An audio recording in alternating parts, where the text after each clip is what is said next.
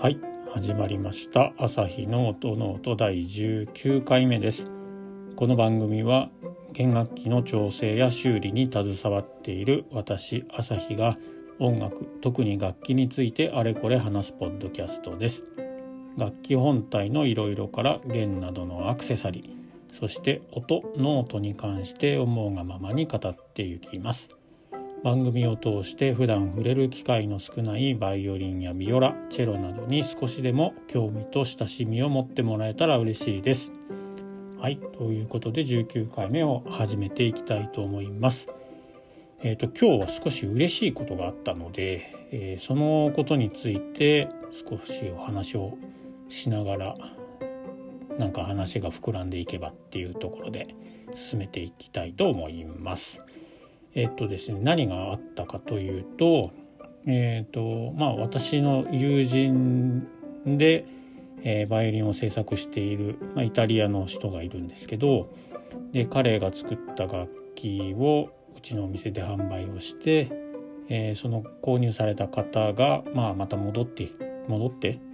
あの調整と、えー、弓の毛替えを、えー、またしに来てくれたっていうところがあって。えー、なんかすごく嬉しい、うん、というところです。あのまあ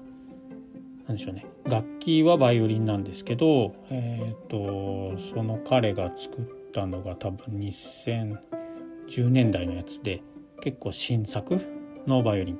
ていう感じです。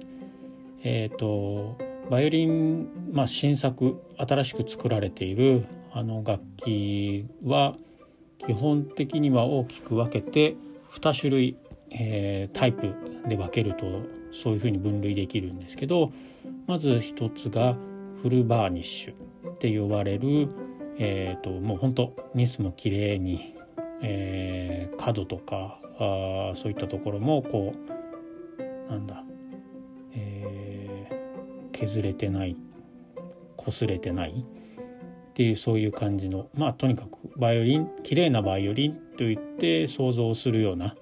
えー、そういうバイオリン。フルバーニッシュっていう、まあ、バイオリンがタイプとしては一つあります。でもう一つは、えー、アンティーク仕上げアンティキッズアートみたいな形で要はちょっと使い込まれた感じ。に最初からそういうふうにあの加工をしてくしてある。そういう感じのバイオリンっていうのも最近流行りですかね。なので少しこう角が取れていたりとか、えー、わざとあの傷みたいなのがついていたり、えー、ニスもところどころこう薄くなって色が、えー、下地の色みたいのが出てたりとかそういう風な加工をしてあるバイオリンっていうのが、えー、アンティーク仕上げこの2タイプありますね。まあ、ジーンズでいうと普通のノンウォッシュのジーンズとまあ、ダメージと加工っていうんですかね。ああいった形で膝のところがこうちょっと色が薄くなったり、まあ、穴が開いてたりとかですね。そういった形でちょっと加工を、まあ、あの使用してましたっていうような加工をしているもの。そういったのの2種類がありますというような感じで思っていただければいいかなと思います。で、えー、今日今回の楽器はそのフルバーニッシュ、まあ、とにかく綺麗に作られている。そっちの楽器で、えーと、特に、まあ、作られてもまだ数年とかしか経ってないんであの特に不具合もなく、えー、全然問題ないしっていう感じでしたね。でえーとまあ、一応点検とチェックがてらというかで私も楽器を弾いてみたんですけどかなりその最初にまあ本当に新作でついこの間できたんだよって言って持ってきて、まあ、本人が持ってきてくれたんですよね日本まで。でうちでお預かりをしてっていうとこだったんですけど当時その持ってきて作りたてで、えー、一応まあね弾いてみたりとかしたんですけど、まあ、まだ最初の段階なのであまりこう楽器全体が響いてないっていうわけではないんですけどこう素直に音がまだ出てこない。こんな感じの印象を受けてたんですが、えー、数年ずっと引かれてきて、えー、今回ちょっと点検も含めては一回私も弾いてみたんですけどすごく綺麗なあ音が、まあ、出ていたっていう。すごい素直になんだろうな、うん、楽器が楽器として自分のことを分かった。っっていう風な形で例えたりするんですけど、えーと、木でまあ作られているんで楽器としてこう出来上がった瞬間っていうのはまあ楽器も木が楽器自体がまだ私は何なの？みたいな感じになってるっていう例えでいいんでしょうかね。なのでまだこう振動するっていうことを覚えてないっていうか、えー、そんな感じなんですよ。でぱりそれで弾いていくと楽器が「あ私は楽器なんだ」じゃあちょっと震えるようにというか歌ちゃんと歌えるように頑張ろうかなみたいな感じで楽器自体もこう成長してというか楽器が楽器として自分を理解し始めるみたいなとこですかね。なのでまあうんと育てていくっていう感じでもあるかもしれないんですけどそんな形で今日その数年、まあ、コロナの影響もあったので、ね、定期的にその方は来てくれてたんですけどそうだ確か1年半ぐらいあのうちのには来られなかったところがあってでそれで久しぶりに、ね、弾いてみたんですけどもう明らかに最初の時とは音も変わっていてなんかすごいああよかったよかったっていう感じがしたっていうとこですね。で、えー、と最後にそうだなその彼制作家の彼と私の関係で言うと,、えーとまあ、共通の友達、まあ、その人も、えーと、この音楽業界というか弦楽器に携わっている人なんですけど、えーとその人の紹介というかそれで、えー、まあこう楽器の話だったり、えー、そんな感じで最初会って話をして、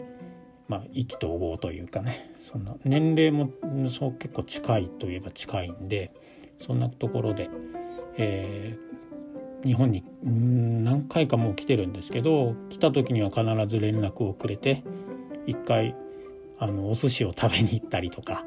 えー、そんな感じであの結構楽しく、えー、お付き合いをさせてもらってるんですけどそうですね。こういう感じでこう何でしょうね。直接楽器を作っている人の、まあ、顔が知っててどういう人か、えー、知ってる人の楽器をこう売ることができるというか、えー、演奏者を探すお手伝いができるっていうのはその制作家の彼にとってもいいと思いますし何て言うんでしょうね。あの購入する演奏者にとっても僕顔知ってますしこんな感じの方でこういう感じで作ってるんですとかそういったところプラス、まあ、人柄というかその辺のこともプラスでこうアピール、うん、紹介できたりするところがあるんで